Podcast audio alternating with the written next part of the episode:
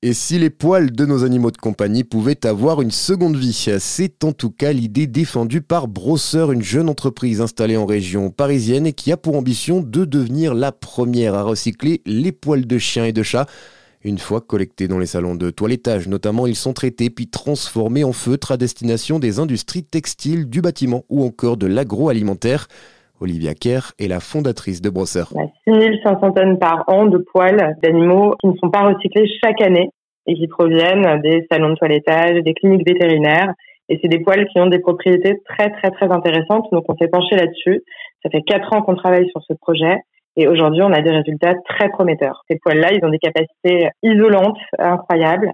Euh, ils contiennent énormément de kératine, qui est une protéine qui est utilisée dans des sérums, dans des shampoings, des soins qu'on peut utiliser par exemple dans des traitements pour grands brûlés. Et ces poils aujourd'hui, bah, ils finissent à la poubelle.